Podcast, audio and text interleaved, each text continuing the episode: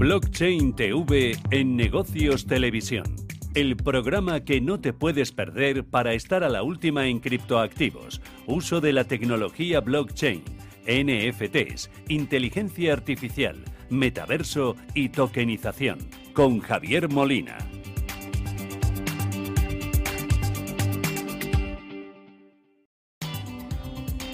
Bienvenidos a Blockchain Televisión. A partir de ahora vamos a entrar en materia descubriendo más allá del miedo qué sucede con las CBDCs. Vamos también a ver el euro digital, lo haremos con Joaquín Matinero. Por supuesto, todas las noticias del ecosistema cripto. Nos vamos a sentar aquí en el plató con Álvaro Alcañiz desde ONIS para ver si por una vez Europa le toma la delantera a Estados Unidos en todo lo que viene a ser la tokenización y si inviertes, si has invertido, si estás pensando en invertir en alguno de esos memes, Pepe, Dogecoin, Shiba, no te pierdas nuestra conexión con Guillermo Avellán de DeFi Labs porque vamos a hacer un análisis bien detallado de cuáles son las fuerzas, la manipulación que está tras esas meme coins o esas shitcoins que de verdad no aportan nada. Vamos a terminar con casos de uso, vamos a ver cómo en el mundo del fútbol se están desarrollando nuevos modelos para poder invertir en traspasos de jugadores. Ayer que le ganó el Manchester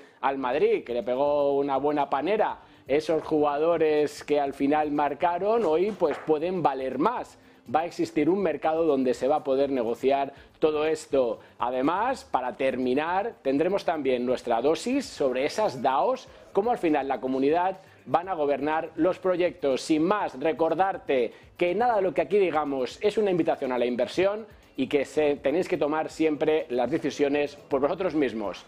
Empezamos.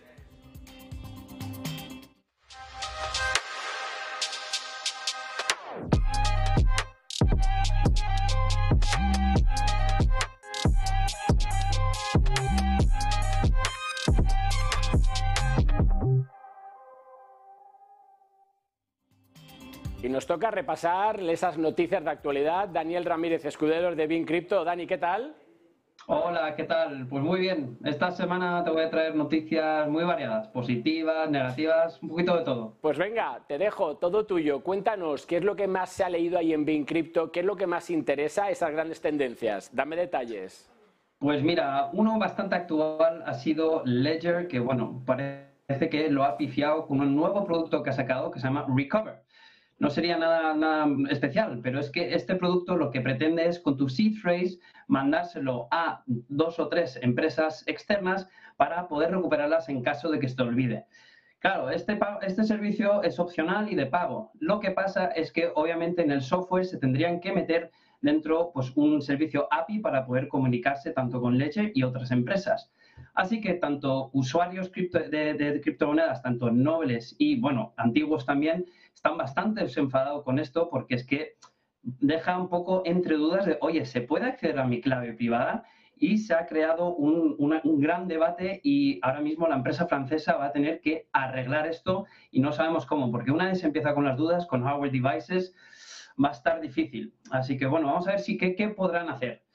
Vamos a pasar a Canadá, hacia el otro lado del Atlántico, y es que eh, Binance ha decidido retirarse del país por un aumento de presión por la, regulación. Se están poniendo limitaciones a los exchanges de criptomonedas y Binance ha declarado que ya se marcha. Esta decisión le ha costado a Binance porque su CEO fundador es de nacionalidad canadiense y él tenía un cariño especial con este, con este mercado. Aunque ellos admiten que este mercado pues, es pequeño, pero muestra que si se ejerce mucha presión, puede que las empresas se vayan. Eso debería sonarle algo al país vecino, Estados Unidos, que está ejerciendo una grandísima presión sobre empresas, pero bueno, ya sabemos que Estados Unidos es un mercado gigantesco y no creo que se vayan a marchar. Pero bueno, es un precedente a tener en cuenta para, los reguladores. Y un tema que tocamos la semana pasada fue el tema mm, del, del, atasco que hubo en la blockchain, la capa 1, con todo el tema de los NFT ordinals y los tokens de criptomonedas meme que están utilizando los BRC20 tokens. Pues bien, un desarrollador de Lightning Network ha anunciado una actualización con Taproot que lo que va a poder hacer es que todo lo que se minte y lo que se, lo que se cree con este tipo de, tokens se pueda eh, mandar con una sola transacción, una cantidad ilimitada. Así que le va a quitar bastante tráfico, además va a invitar a que este tipo de token se pueda llegar a utilizar en Lightning Network quitándole tráfico a la Bitcoin principal. Y aparte también eh, ha habido una bajada en el tráfico generalizado y ahora mismo las comisiones de gas han bajado hasta los 5 dólares, con lo cual antes eran 30, o sea que han bajado una barbaridad, pero desde abril siguen siendo el doble. Así que vamos a ver si esto le puede ayudar, le puede dar una, le puede ayudar a la cripto, a, la blockchain de, de, Bitcoin. Y pasemos a otra empresa que ya todos conocemos, Tether Limited, que es el que gestiona la stablecoin Ray y es que ellos han dicho que desde ahora en adelante del 15% van a destinar el 15% de sus beneficios finales a la compra de Bitcoin. A ver, eh, Pedro ha dicho que hace este cambio porque eh, está ahora mismo la stablecoin sobrecolaretizado, tienen un exceso de reservas, así que se pueden permitir este tipo de inversión. Esto obviamente es una noticia para celebrar para los holders actuales de Bitcoin, pero mm, también hay que decir otra cosa, es que eh, sus cuentas son opacas, nunca vamos a saber cuánto es ese 15% que destinan, cómo lo compran y vamos a tener que fiarnos de ellos. Como siempre con Tether está el tema eh, pendiente de que hace falta una auditoría seria que muestre que sus reservas son, son reales. Y quería terminar con una noticia que a mí me ha hecho bastante gracia y es que dentro de poco es el Bitcoin Pizza Day, que es el 22 de mayo. Y este es un hito histórico en, la historia de Bitcoin porque se realizó la primera compra-venta utilizando Bitcoin para un producto y eran dos pizzas. Las dos pizzas se, compraron por 10.000 Bitcoin, básicamente unos 280 mil millones de dólares con la valorización actual. Así que, así que fue algo bastante caro. Obviamente en ese momento, en el 2010, no tenía ningún valor, era una cosa simbólica, experimental. Pues bueno, se ha descubierto ahora una posible mm, compra-venta anterior a la pizza, la famosa pizza, que sería en, enero cuando se hizo la compra, que era por una imagen JPG. Y era un usuario que puso en un foro que, oye, yo vendo una imagen para un fondo de pantalla y que mm, lo vendo por 500 eh, BTC. Lo único es que en el foro ni, ni, tampoco el comprador ni vendedor han confirmado que se haya realizado esta venta pero en la data on-chain, porque se puede ver la dirección de, Bitcoin de ese post, eh, se puede ver el histórico y ese mismo día que hubo el anuncio hubo un traspaso de 500 Bitcoin a esa cuenta. Así que puede que la primera transacción de Bitcoin fuese por una imagen, algo que a, la gente que, está trabajando con NFT les puede gustar. Así que yo ahí, Javier, yo a mí me encantaría saber ¿Qué harías tú con esos 500 BTC?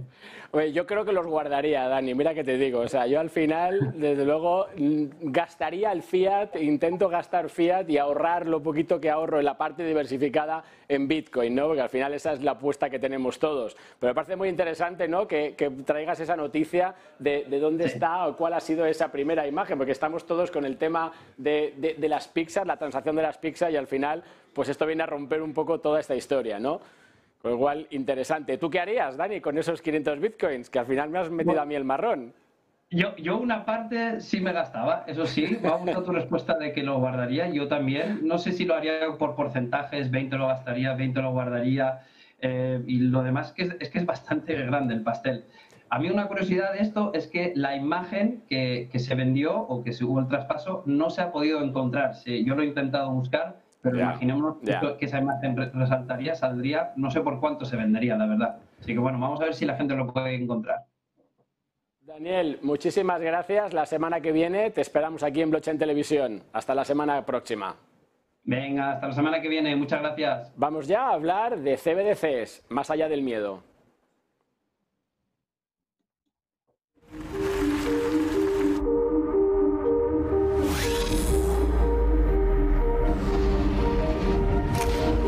Tus sentidos con el Kia EV6, 100% eléctrico y con carga ultra rápida. Kia, movement that inspires. Kia. Descubre lo que te inspira. Y siempre interesante es tener a un ponente que nos pueda hablar de CBDCs desde el lado institucional, desde el lado de cripto, sin que al final esas emociones acaben dominando. Para ello tenemos Daniel Díez. Daniel, ¿qué tal? Pues Daniel Díez, que es eh, líder de innovación y venture en, Accenture, pero como decía, pionero en todo el tema del ecosistema cripto. Y Dani, contigo quiero ir directo al grano. Tenemos poco tiempo, o sea que siete minutos, con lo cual respuestas cortas, Pero explícame, más allá del miedo que decía yo, ¿me puedes contar de verdad qué diferencia las CBDCs del dinero electrónico que ya tenemos y cuáles son sus casos de uso? Luego vamos con los problemas y los riesgos, pero estamos discutiendo muchas veces sobre CBDCs y nadie nos explica realmente qué viene a cambiar. Ahí te la dejo. Pues, realmente para el ciudadano de a pie, por mucho que se nos intente convencer por algunas partes, eh, muy poca diferencia, ¿no? El, gran parte del dinero que utilizamos a día de hoy son, apuntes, son apuntes contables digitales, ese dinero es ya fácilmente confiscable y gran parte ni siquiera es nuestra propiedad, ¿no? Realmente son cesiones que hacemos a terceros, entidades financieras. al final es un poco la base de la ser fraccionaria, ¿no? Y dinero ya en sí fiduciario. ¿Qué se diferencia entonces, no? Habría, digamos, los principales ámbitos. Uno que sería para el ámbito retail y otro para el ámbito wholesale. Las grandes ventajas y grandes cambios no vienen tanto por la parte retail, porque al final es un uso más que nada anecdótico si se abriera algunos casos. Por ejemplo, que esos euros digitales pudieran ser custodiados eh, bajo un wallet por un ciudadano de a pie en un paper wallet o en un hardware wallet. Con lo cual yo como ciudadano pudiera ser mi propio custodio sin necesidad de utilizar un banco o un tercero. ¿no? Pero los tiros no van por ahí. Van más en cómo poder tener una política monetaria mejor segmentada para poder lanzar euros que solamente puedan ser gastados en cosas muy concretas, como educación, como vivienda, como cheques sanitarios. Entonces, para cosas en las cuales podríamos poder, o sea, podríamos programar las funciones específicas que tendría el dinero. Entonces ya no sería emitir dinero, bajar tipos de interés y llevar toda esa liquidez al mercado que realmente va a todo, ¿no? Y nos genera luego inflación podríamos tener políticas de estímulo, en este caso, que solamente afecten a unas pequeñas partes de la economía y que no tengan ese efecto tan sistémico. A nivel wholesale es realmente donde hay unas ventajas tremendas. Cuando yo hago un pago internacional entre una entidad financiera u otra, o mismamente los grandes bancos que tienen modelos ya de cuentas nuestro vuestro, donde tienen depositados fondos en muchísimos tipos de cuentas, en algunos casos, incluso alemanes como el Deutsche Bank, tienen más de cientos de miles, en este caso, de cuentas nuestro vuestro. Con lo cual, hay no solamente mucha complejidad y procesos que son lentos, sino que hay mucha liquidez que está retenida, parada, muerta de risa y podría ser realmente llevada a la economía útil. Entonces, ¿dónde va a tener cambio a nivel wholesale? Agilizar sobre todo todo nivel de pagos y mejorar de forma muy grande ¿no? toda la llegada de liquidez, más allá de innovaciones que ya teníamos como Target 2, que ya pues, ofreció una serie de innovaciones a nivel de, pedir, o sea, de poder permitir pagos en tiempo real en zona euro esto podría tener una serie de implicaciones y de derivadas pues mucho mayores. Claro, pero ahí, Dani, entonces, eh, ahí entiendo esas diferencias. Por fin ya hemos contado al final dónde viene a aportar en la parte positiva, pero se está hablando de la privacidad, ¿no? De cómo esto nos va a impactar y cómo esa programación, si se tira por esa línea, pues también va a ir en nuestra contra, porque ya estamos fiscalizados en los ingresos, ahora también en los gastos. ¿Qué hay de cierto en esto? ¿Cuál es el riesgo? O mejor dicho, ¿cómo nos preparamos también, ¿no? En vez de lanzar la alarma, ¿Qué podemos hacer si esa es la línea, que también te lo dejo sobre la mesa, que se va a seguir desde las autoridades monetarias? Pues un poco en contra del alarmismo, al final, hechos, ¿no? Eh, ya en un informe del año 2019 de Nature, en un paper publicado, se establecía al final que con solamente 15 atributos digitales anonimizados que cumplían con GDPR, podríamos identificar a cualquier persona en muestras mayores de 3 millones de personas con una probabilidad de éxito de 99,9% y solamente con tres atributos digitales anonimizados con el 58%. Con lo cual, ya había un problema previo de falta de privacidad, incluso cumpliendo con la regulación, por problemas en la gobernanza de los datos. Y ya los fondos eran confiscables. Lo hemos visto en casos como en Grecia hace ya unos cuantos años o incluso en Chipre. Con lo cual, ¿esto hacia dónde va? ¿Qué nos permitiría? Por un lado, el uso de nuevas tecnologías como las ZKPs, las Zero Knowledge Proof, Tecnologías que nos permiten que probemos cosas que sabemos o que podemos hacer sin necesidad de revelar constantemente quiénes somos. Esto quiere decir que para poder conducir un coche necesitas saber que yo soy una persona que tiene un carnet de conducir en vigor con todos los puntos. No tienes que saber cuándo lo he sacado, ni cómo es mi nombre, ni dónde vivo, ni mi DNI, ni nombre de mis padres. Toda esa información que yo proporciono a terceros es susceptible de ser robada y de ser utilizada, vendida en la web eh, para incluso poder eh, emular mi identidad por parte de un tercero. Entonces, sería un riesgo muy grande que podemos mitigar. Eh, todo lo que tiene que ver al final con la parte de riesgo financiero, teóricamente modelos de banca libre habilitados por blockchain, en los cuales yo puedo elegir si utilizo cripto, se utiliza una stablecoin o se utiliza una CBDC, permitirán servicios en los cuales yo tengo la custodia de mis fondos o puedo delegar esto en un tercero o deposito dos de tres firmas que necesito para acceder a mis fondos a dos entidades diferentes de confianza, con lo cual ninguna puede acceder a esos fondos. Solamente puedo yo cuando acudo a una de esas dos entidades. Puedo establecer de otra forma en vehículos que me permiten operar eh, con total libertad, mejor que a día de hoy, y también con ventajas de poder evitar que esos fondos sean confiscables. No obstante, en ámbitos, por ejemplo, de políticas de estímulo, como un cheque eh, ciudadano, esos fondos probablemente sean distribuidos, distribuidos directamente desde el Banco Central Europeo a través de Eurosistema y el Banco de España, probablemente hacia una cuenta bancaria o una fintech directamente, no sean directamente al ciudadano, ¿no? En términos de que ese banco cree un wallet directamente al ciudadano. Probablemente las entidades financieras serán quienes los distribuyan. Y oye, Pero sí que pueden ser modelos alternativos.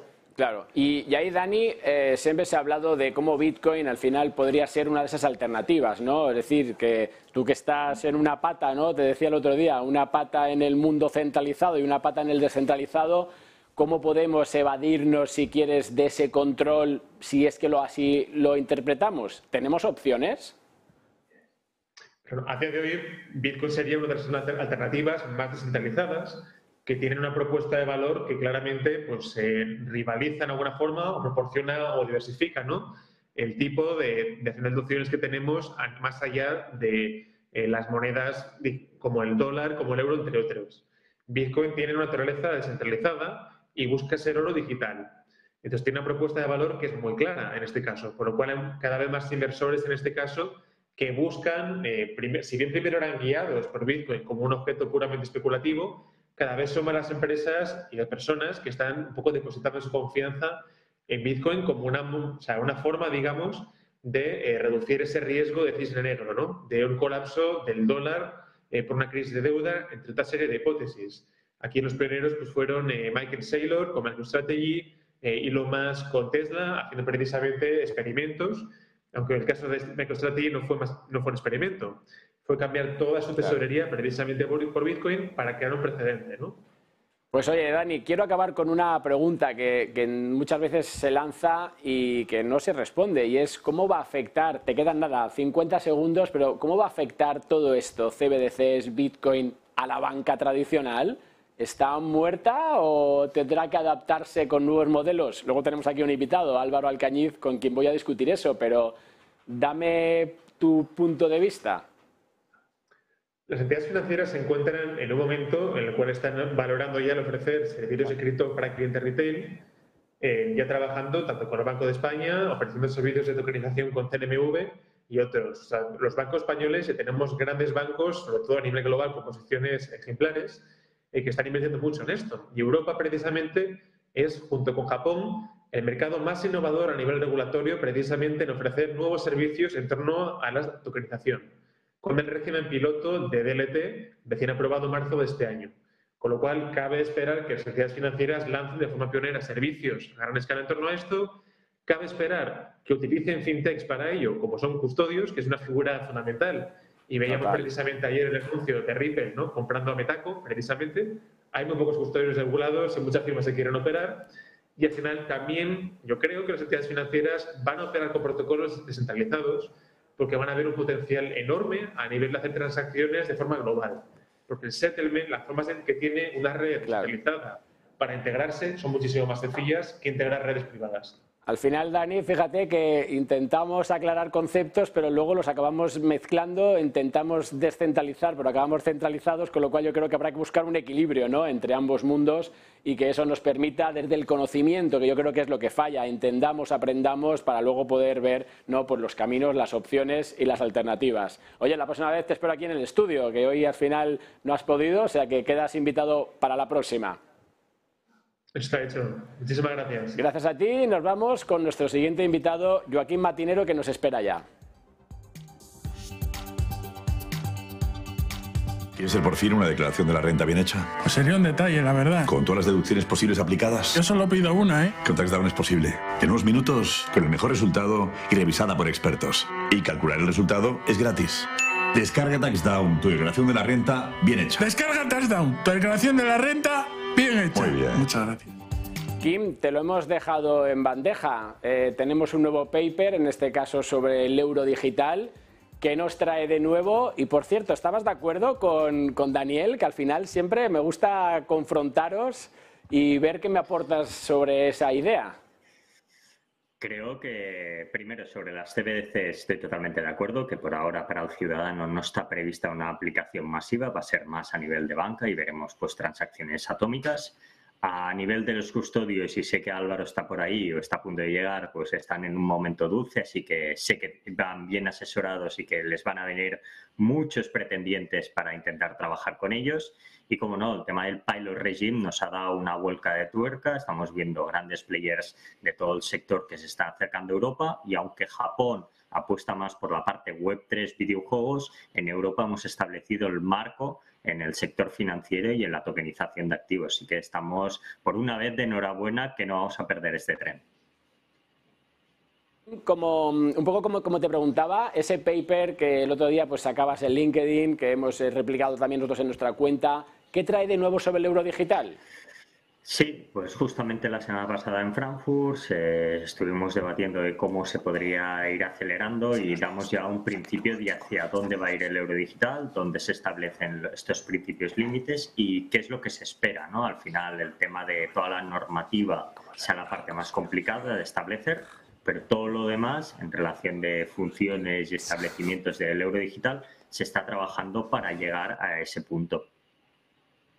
Tengo otra, otra pregunta, otra pregunta, Kim, cambiando también un poco de tercio. Eh, estamos viendo esas red de redes que están llevando a cabo esas instituciones financieras, Goldman Sachs, con BNP también en la parte de atrás. Eh, ¿Qué sucede con esa Canton Network? Cuéntame algún detalle sobre ella. ¿Qué se pretende? Pues, pues podríamos hacer cierto paralelismo como aquí sucedió con Alastria, ¿no? Es la unión hace la fuerza, se está intentando crear una red de redes donde empresas institucionales pueden utilizar una blockchain para integrar, por ejemplo, transacciones de bonos con pagos y que automáticamente esta red comunique ambos mundos. En definitiva, es un poco una piedra roseta que pongan en común ambos mundos y a partir de aquí obligar, en cierta manera, o facilitar la entrada de grandes empresas institucionales a las redes descentralizadas creando o como mínimo formando parte de esta nueva red. En definitiva, es una red de socios donde todos crearían o creerían que este es un funcionamiento correcto, pero no necesitarían que cada uno de ellos llegara a una en la cual eh, cree o es un traductor de redes en tecnología blockchain donde se intentarán realizar transacciones y a mí me recuerda de cierta manera los inicios de Hyperledger o los que se hablaba si Ethereum podía ser la red. Ahí, Kim, te hemos perdido un poco, pero bueno, más o menos nos ha quedado claro. Voy a ver si puedo seguir contigo porque tienes ahí problemas de conexión, problemas del directo. No te muevas, quédate quieto. Oye, tengo otra pregunta de estas sorpresas, si nos lo permite la, comunicación. Es que quiero que me des un detalle. Hemos hablado muchas veces de identidad digital y de repente aparece un nuevo estándar de token, el RC6551. ¿Qué es esto? ¿Qué va a incorporar dentro de lo que es la identidad digital? Pero cuéntamelo de forma sencilla. Sí, aquí vamos a establecer nuevas formas de comunicación, de identificación de los datos y hacia de esta forma establecer este principio de No, no te escuchamos. Sí. Nada, no te escuchamos. Tenemos ahí mala conexión. Te intento recuperar ahora un poquito más tarde y si no, pues la semana que viene, porque estás ahí con no sé por qué, te estás perdiendo. Perfecto. Pues nada, vamos un momentito y volvemos al plató en un minuto.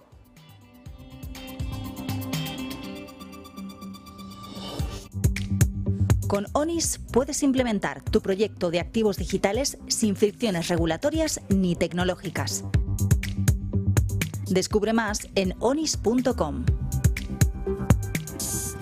Menos mal que el siguiente invitado lo tengo aquí en el plató, con lo cual no se escapa. Álvaro Alcañiz, ¿qué tal desde ONIS? Bien, cofundador. Oye, justo hoy te lo hemos dejado esto en bandeja, ¿no? Sí, sí, sí, desde luego. Y además quiero titular hoy esto un poco así, buscando el, poder explicar las cosas bien. ¿Hay una persecución cripto en Estados Unidos y Europa se puede adelantar?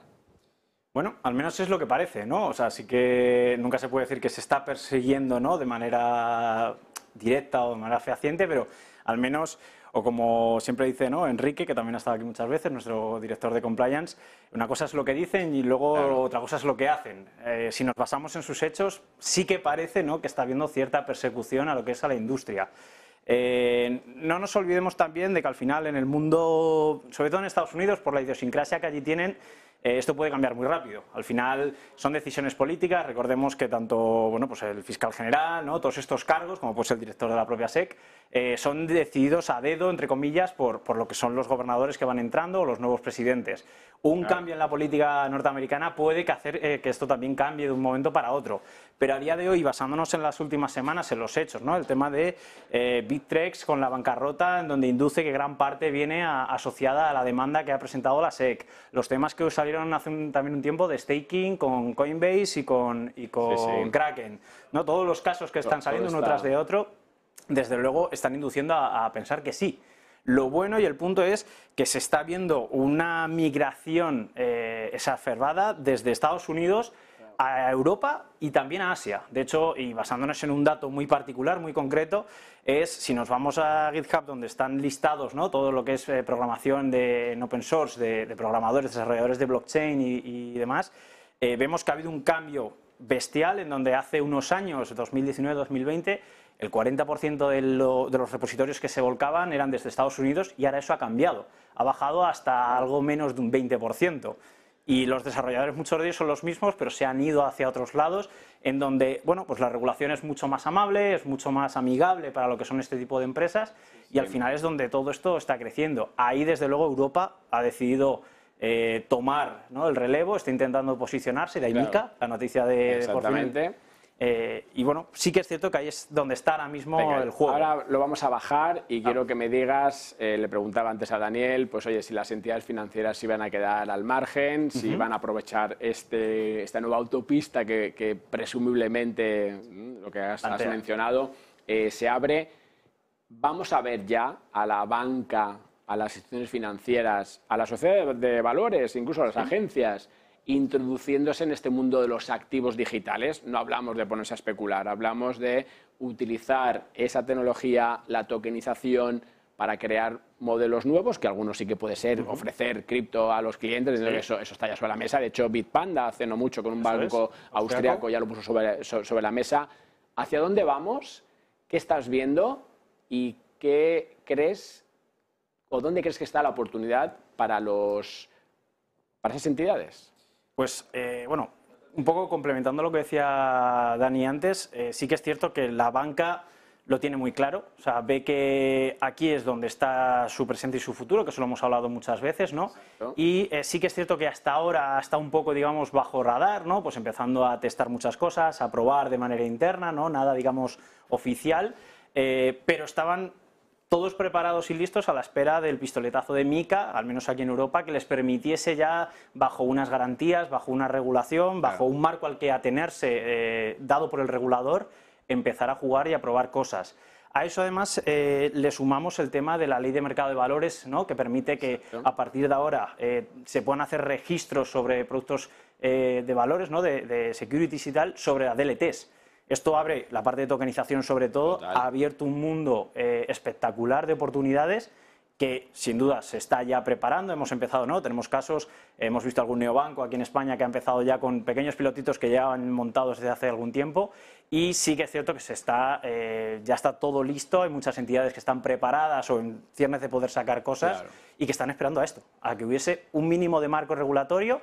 Ahora falta ver, que es a lo que estamos, ¿no? Se acaba de aprobar, se acaba hace uno o dos días de, digamos, terminar de, de, de afirmar o de confirmar por parte del Banco Central Europeo. Y ahora lo que falta son los requisitos técnicos, que es como ya, digamos, el cómo lo hago para, hacerlo, para cumplir lo que acabas de decir que es lo que le falta ahora mismo a las entidades para decir, vale, vamos hacia adelante y empecemos a, a, mover todo esto. Pero bueno, ya lo intenté con Ángel hace, hace un tiempo, sacarle algún nombre que me dijera quién salía, vale, no me lo dijo, no te, no te pongo en ese trete, pero sí que te pregunto si hay dinero ya para esto, porque al final todo siempre acaba en lo mismo, si hay interés, hay inversión, si hay inversión hay desarrollo, ¿no? Y, Efectivamente. Y hay, hay proyectos, o sea, hay, hay proyectos, se está moviendo, sí. se, se va a invertir en tokenizar Es que una, una pyme, no me cabe en la cabeza que se vayan al MAP o al Growth, o sea, con- bueno, al Growth o a Euronest, con todo el Ujú. cariño. Es una forma mucho más sencilla, más fácil, 24 horas, o sea, vas Sí. hacia todo eso. Sí, ahí ahora mismo, y además es lo que dices, sin una razón, una razón perdón, de negocio no tiene sentido nada de esto.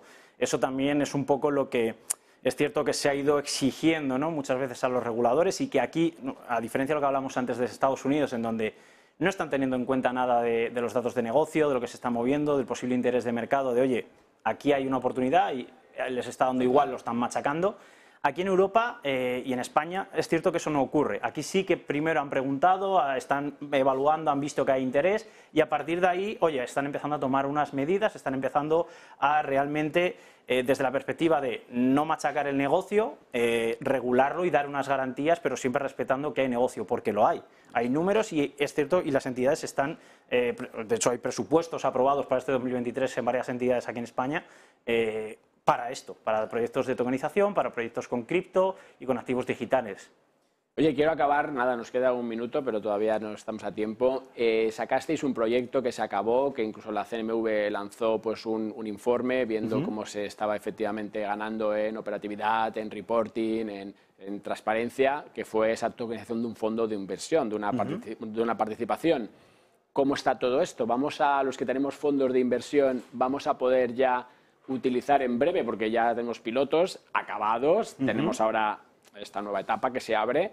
¿Eso va a ser de lo primero que se va a poner sobre la mesa? Sí, van a ser es- esta tipología de proyectos son lo que va a empezar a suplir. Como decía, lo que ahora mismo falta son esos requisitos técnicos, que es para lo que proyectos como el que dices que tuvimos nosotros Claro. en Sandbox han servido, para que el regulador de cerca pueda observar la casuística en el día a día, la operativa, cómo fluye, qué necesidades tiene y dónde están los posibles puntos rojos de riesgo. Eh, y a partir de ahí hacer esos requerimientos técnicos que son los que las entidades vamos a tener que cumplir. En cuanto eso esté, ya sencillamente es que los, los proyectos se amolden a eso, que en, en muchos casos, y nosotros al haber pasado por aquí, pues ese expertise también lo llevamos ya dentro, eh, y sencillamente hacer el, como yo digo, el plug and play y empezar a, a poder funcionar e implementarlos en la Oye, realidad. una pregunta emocional de estas para, para acabar, de las que me gustan. Con todo lo que habéis sufrido, lo que lleváis trabajando, el desgaste que tenéis ahí con todo esto, ¿te proyectas dos años adelante y si ves un mundo totalmente distinto? Totalmente. Igual Te que... digo a ti que has estado Sí, sí, barreando, que sigues ahí en el barro. Seguimos, seguimos. Eh, tanto nuestro equipo como nosotros, como Ángel y yo, seguimos ahí Sí, bregando. ese equipo igual ahí. que el resto de entidades que hay ahora mismo en esta industria. Eh, igual que hace dos años, ¿no? si miramos hacia atrás, Claro. veíamos que esto tenía que llegar, la situación en que estamos ahora, en donde los reguladores, las entidades estuviesen ya con proyectos montados y a la espera del pistoletazo, los reguladores empiezan a señalar luz verde y a, y a marcar unos estándares, iba a llegar.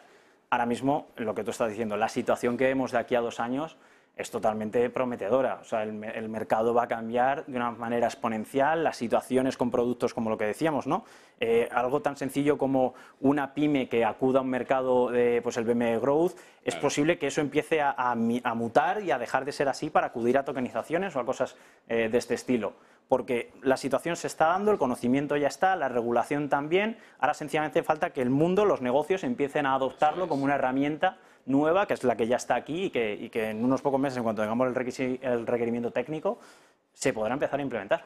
Pues nada, a ver si ya la próxima vez que hable con Carlota, que hable con, contigo o con Ángel, me traéis nombre y apellidos, Ojalá con que sí. casos ya que me podáis decir de, oye, este banco va a empezar a ofrecer servicios cripto o esta empresa está metiéndose en el piloto para tokenizar ¿no? su equity, porque yo creo que hacia eso vamos y desde Sí. luego pues ahí eh, es, es un poco el futuro, ¿no? Totalmente. Créeme que somos los primeros que estamos deseando poder Lo sé, contarlo lo sé, y lo que sé. nos morimos de ganas de hacerlo. O sea que Pues nada, todo a su tiempo. Álvaro Alcañiz, hemos esperado ya mucho tiempo, vamos a esperar unas semanitas poquito más. más, con lo cual a la siguiente primicia aquí lo tenemos. Muchas gracias y Un hasta la placer. próxima. Hasta la próxima, muchas gracias. Y nos vamos, cambiamos de tercio totalmente porque si has invertido en algún meme, Pepe, se me viene a la cabeza el último de estos, quédate porque lo que te vamos a contar sí que te interesa y te afecta, sobre todo para no caer en ello. Vamos con Guillermo Avellán.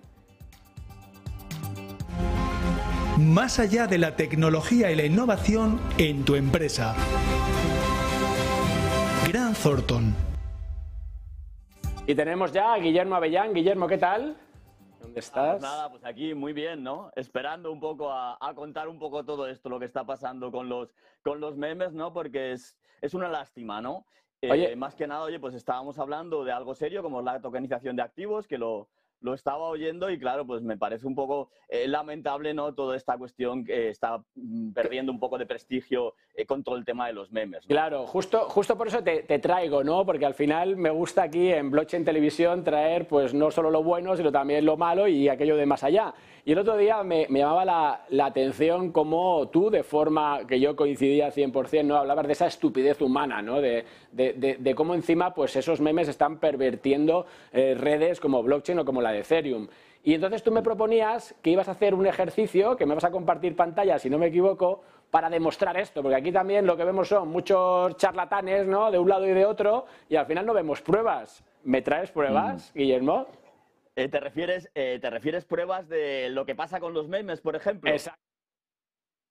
Oye, pues, pues sí, sí que tengo alguna, alguna prueba que se puede ver lo que ha pasado con el, con el Pepe en concreto.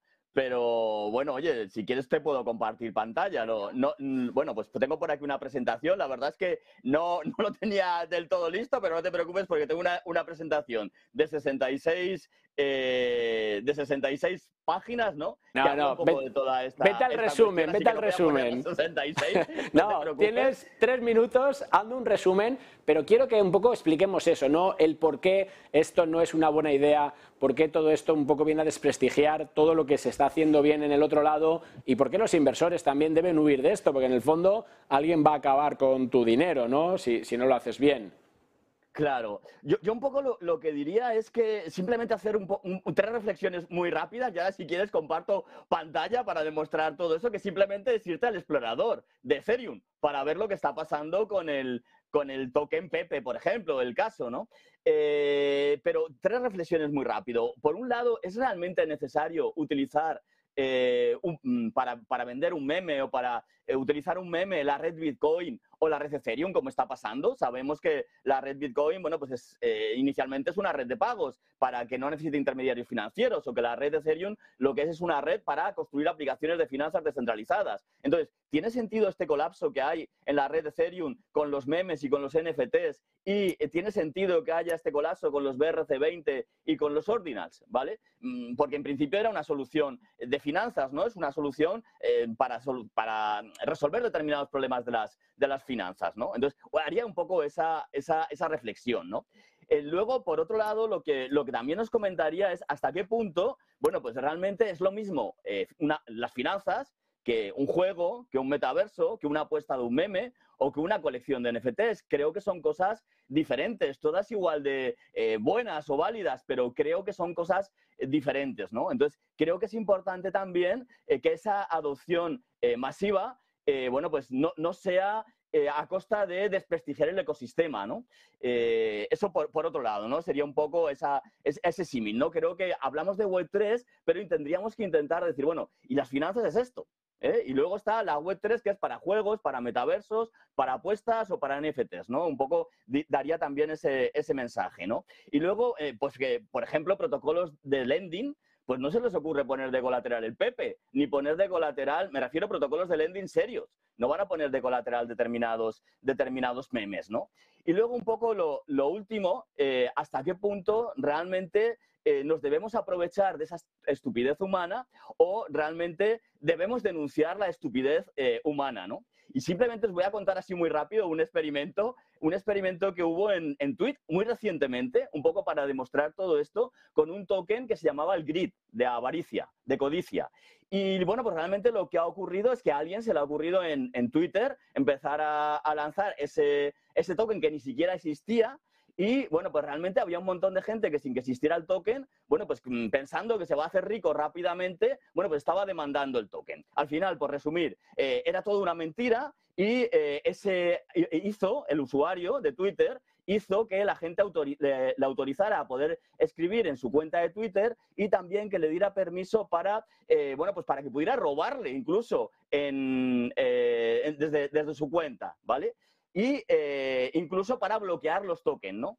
Y la gente, simplemente por la codicia y por la avaricia, bueno, pues eh, aceptó todo eso, ¿vale? Un poco por, por, resumir. Entonces, simplemente lo que intento hacer es un, poco una reflexión hasta qué punto el ecosistema debe fomentar todo este tipo de cosas o, debe, o debería eh, denunciarlas, ¿no? Eh, si, siempre hablo si estamos hablando de finanzas, ¿vale? Entonces, un poco, eso es un poco la, la reflexión que, que, os haría, ¿no? Claro. Y luego, por, por, otro, por otro lado, efectivamente, al final, cuando se lanzan todo este tipo de memes, hay herramientas que lo puedo demostrar, ¿vale? Si, si me da tiempo esa presentación que tengo por ahí preparada, en la cual tú puedes hacer disparar el precio del token ¿eh? y en el momento que lo listas en un exchange centralizado, eh, para poder intentar salir del token, ¿vale? Bueno, pues, eh, pues cae todo el precio, ¿no? De Claro. hecho, podéis ver que en la mayoría de los casos, entonces, que, que no entremos en estas trampas, ¿no? Porque yo sinceramente pienso y creo en las finanzas descentralizadas como una alternativa que mejoraría el sistema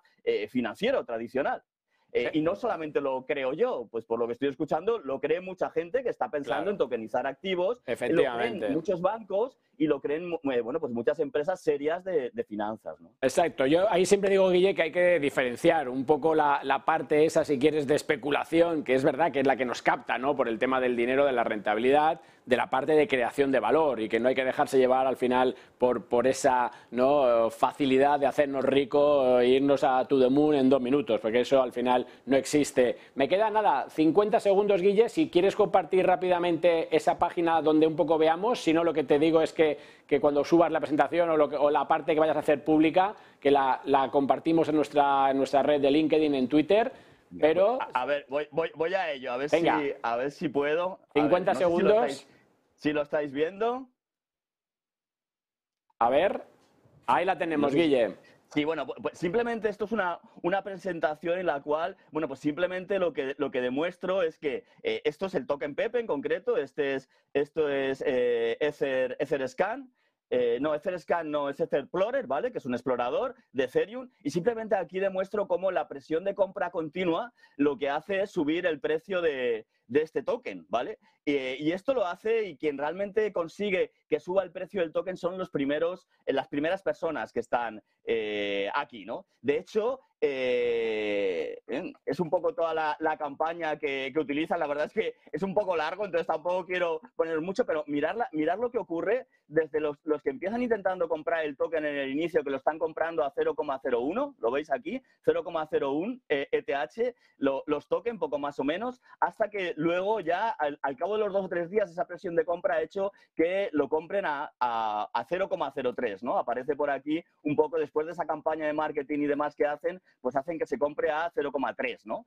Eh, más o menos las mismas cantidades que estábamos eh, Claro. hablando. Y, y, bueno, pues oye, pues simplemente un poco toda, toda esa, esa, esa cuestión, ¿vale?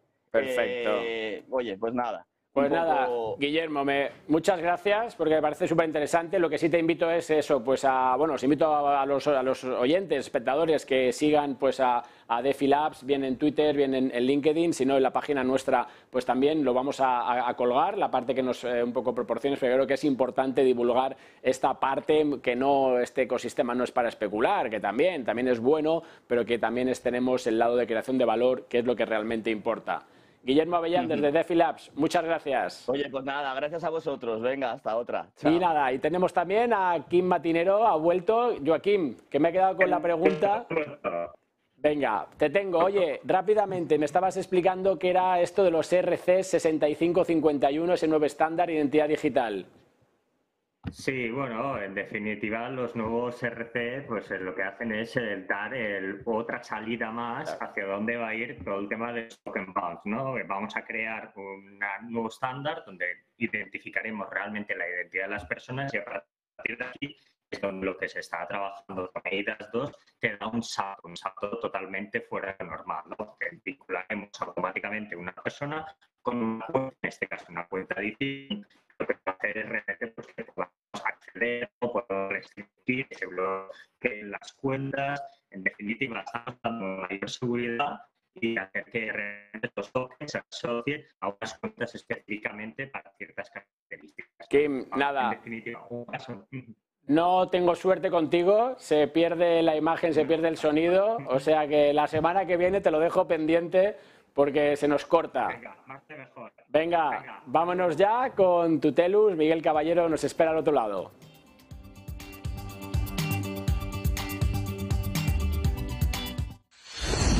Tutelus, la comunidad líder donde aprender, invertir y desarrollar proyectos tokenizados. Fórmate en cripto y sube de nivel con Tutelus. A ver si tenemos más suerte. Miguel, ¿qué tal? Hola Javier, ¿cómo estás? Buenas tardes. Venga, te escucho y te veo bien, porque vamos, nunca nos pasan estas cosas, pero bueno. Oye, eh, quería hablar contigo siempre, nos traes esa parte de formación, el tema de las DAOs, ¿no? Y aprovechando que justo habéis tenido pues una votación en la cual, pues ahora me vas a contar qué es lo que se ha propuesto, más que lo que se ha propuesto, el funcionamiento, ¿no? O sea, ¿qué viene a aportar en este caso una DAO? ¿Cuáles el, un poco esas ventajas y hacia dónde nos lleva? Estupendo. Bueno, Javier, mira, lo primero eh, para comentar al respecto es que eh, una DAO la introducimos los protocolos que queremos o pretendemos ser descentralizados y precisamente para quitarle poder a la empresa.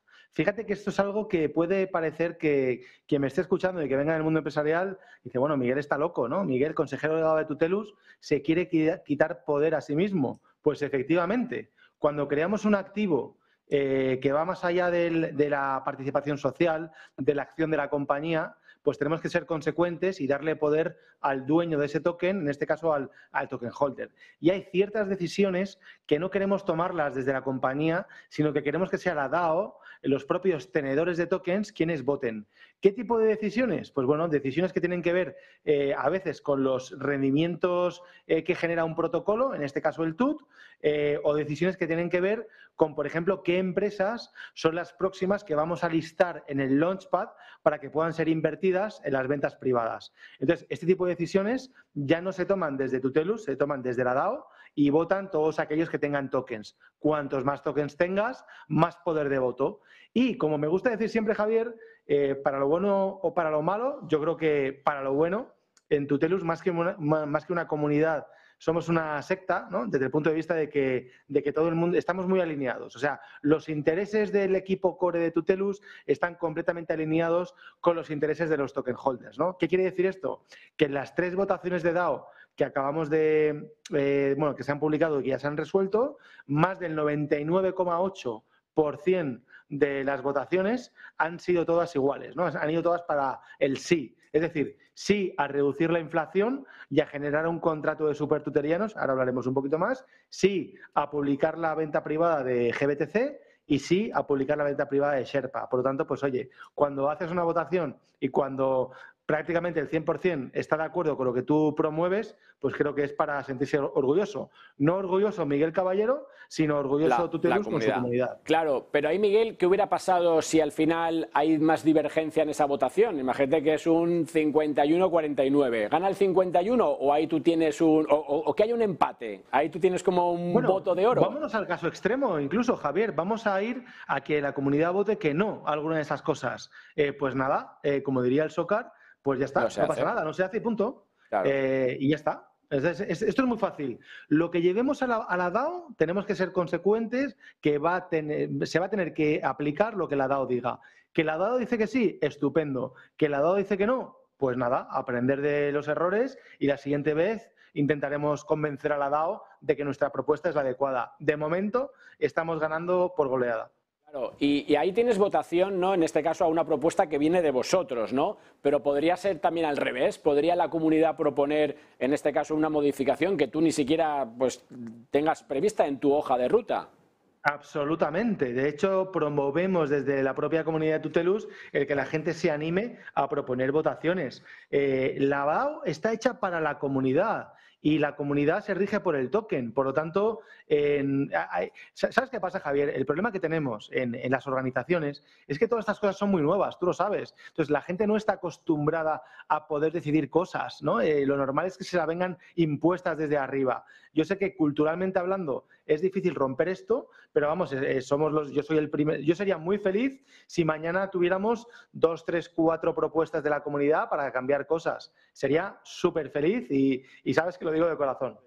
Nada, Miguel, nos quedan 40 50 segundos. Quiero que me digas un poco dónde aprendemos de todo esto. No sé si tienes alguno de esos cursos tuyos para aprender, para entender Web3, todo lo que esto viene eh, contando. Me queda el tema del staking, te lo llevo la semana que viene, pero dame algunas bueno, mira, referencias. muy fácil, eh, claro que sí. No, yo a- a- animo a cualquiera que se acerque a Tutelus porque tenemos, como sabéis, todo tipo de formación, desde gratuita hasta formación de alto nivel. El próximo bootcamp que vamos a hacer de Web3 y tokenización eh, arrancará durante junio y es un programa formativo súper interesante para cualquier persona que quiera desarrollar un proyecto tokenizado y, le hemos dado una vuelta a modo de incubadora. Nos llamamos, nos empezamos a llamar centro de alto rendimiento, de manera que incluso estamos admitiendo ya los primeros alumnos eh, con acuerdos de eh, lo que se llama de ingresos compartidos, es decir, que ni siquiera tienen que pagar por hacer la formación. Pueden hacer la formación completamente gratis y cuando encuentren empleo sea un- en uno, dos, tres años, empezarán a pagar. Entonces, fíjate si apostamos por nuestros productos formativos, que estamos dispuestos a jugárnosla, ¿no? Como se dice en el ecosistema, a tener skin in the game. Y además la formación, lo hemos venido, hoy lo hemos repetido no sé cuántas veces, es la clave en este ecosistema y en todos, ¿no? Pero aquí más que nada, porque todo si lo no que está viniendo... va a ser imposible, nos vamos a equivocar con pepes, con memes, con cosas estas, y tenemos que ser conscientes de, de que la formación es la base de todo. Pues aquí seguiremos apostando por ello. Miguel Caballero de Tutelus, gracias y hasta la semana que viene. Gracias, un abrazo. Y ahora nos quedamos aquí para hablar de tokenización de derechos de traspaso de fútbol. No vamos a hablar del Manchester por no herir sensibilidades, pero quedaros porque esto es interesante. Crea hoy tu futuro. Líderes en tokenización. Invierte en inmobiliario con alta rentabilidad y gran liquidez en rental.co. Y vamos a hablar con Valentín, que no sé si lo tenemos ya conectado online. Valentín, ¿qué tal? ¿Qué tal? Buenas tardes, Javier, y a toda tu audiencia. Un gusto estar con ustedes. Y también tenemos aquí en el estudio a Néstor. Néstor Kramer, ¿qué tal? ¿Cómo estáis?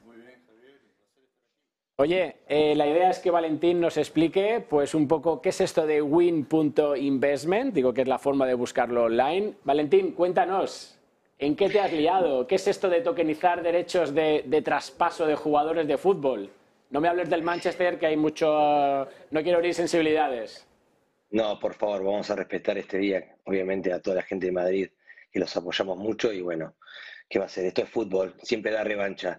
Win Investment, para que sepa Javier y toda tu audiencia, es la primer fintech del deporte que permite que cualquier persona de cualquier parte del mundo, por primera vez en la historia, pueda participar en el próximo pase de un jugador de fútbol profesional, en el mercado de pases de fútbol. Básicamente, Win democratiza el mercado de pases y permite así financiar a los clubes formadores, a todos los clubes que forman chicos en Sudamérica, África, Europa y todo el mundo, y, permitir a la gente común como nosotros por primera vez participar en el mercado de pases. Gracias a la tokenización, somos una empresa española y tenemos la oferta pública de la Comisión Nacional de Valores de España, en el cual nos orgullece un montón y bueno, los invitamos a todos a que se sumen.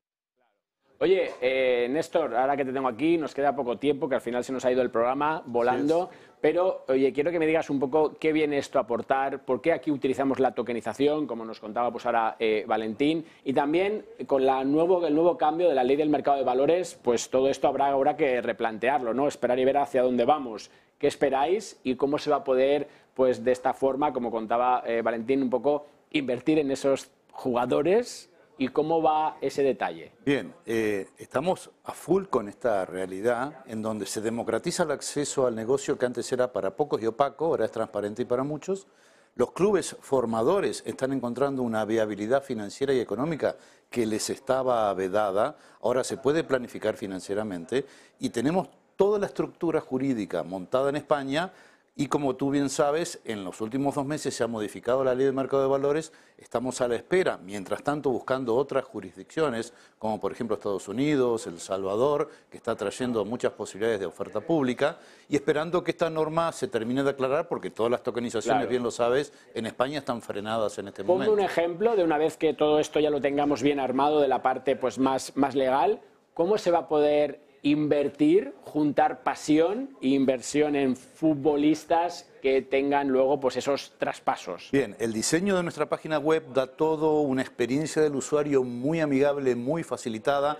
El usuario siente que sigue navegando en Web 2 cuando por detrás está corriendo Web 3 y a partir de muy pequeños montos puede elegir el jugador, se hace el procedimiento de conozca a su cliente y el, el antilavado, el famoso KYC y AML y puedes invertir con una pasarela de pago también muy amigable, con tarjeta de crédito, con transferencia bancaria, con criptomoneda, con cualquier combinación y inmediatamente sumas a tu cartera de inversión a aquellos jugadores que te apetezcan participar, diversificando tu inversión en aquellos que estén en oferta. Oye, Valentín, entiendo que eh, uno de los temas importantes eh, radica en cómo esos clubs, mm, digamos, origen, semilla, los que formaron a los jugadores, entran en todo este, este proyecto. Exactamente, nuestro equipo legal, legal que tenemos, que está liderado por Gustavo Abreu, que es árbitro del CAS, del arbitraje legal de la FIFA en Argentina hace más de 12 años, y junto a Gabriel Lozano, Sebastián Pini y Alejandro Rossi, hemos encontrado eh, esta puerta legal en la cual tokenizamos el derecho de formación, el mecanismo de salarial, que básicamente la FIFA a partir de 2001 reconoce un 5% en cada pase que tenga el jugador profesional a los clubes formadores eh, que formaron al chico entre los 12 y los 23 años, que puede ser más de un club en muchos casos, y esto es cada pase que tenga el futbolista va a ir un 5% siempre a los clubes formadores. Nosotros tokenizamos ese derecho, que es un derecho económico, que mucha gente lo piensa que es así, eh, del 100% hay un 5% que es formación, 95% que son derechos económicos, y con esto, en este primer producto que no fue al azar, sino que fue pensado así, para financiar los clubes formadores. Nosotros queremos que todos los clubes formadores del mundo se puedan financiar con un investment. Lo estamos logrando. Hoy tenemos presencia en seis países de Sudamérica, dos en Europa.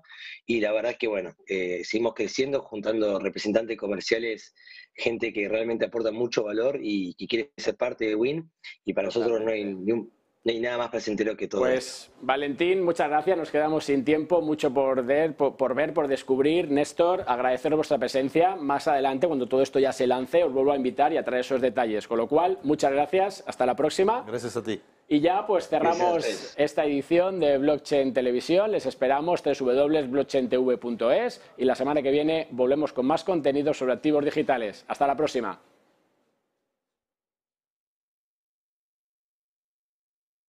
Blockchain TV en Negocios Televisión. El programa que no te puedes perder para estar a la última en criptoactivos, uso de la tecnología blockchain, NFTs, inteligencia artificial, metaverso y tokenización, con Javier Molina.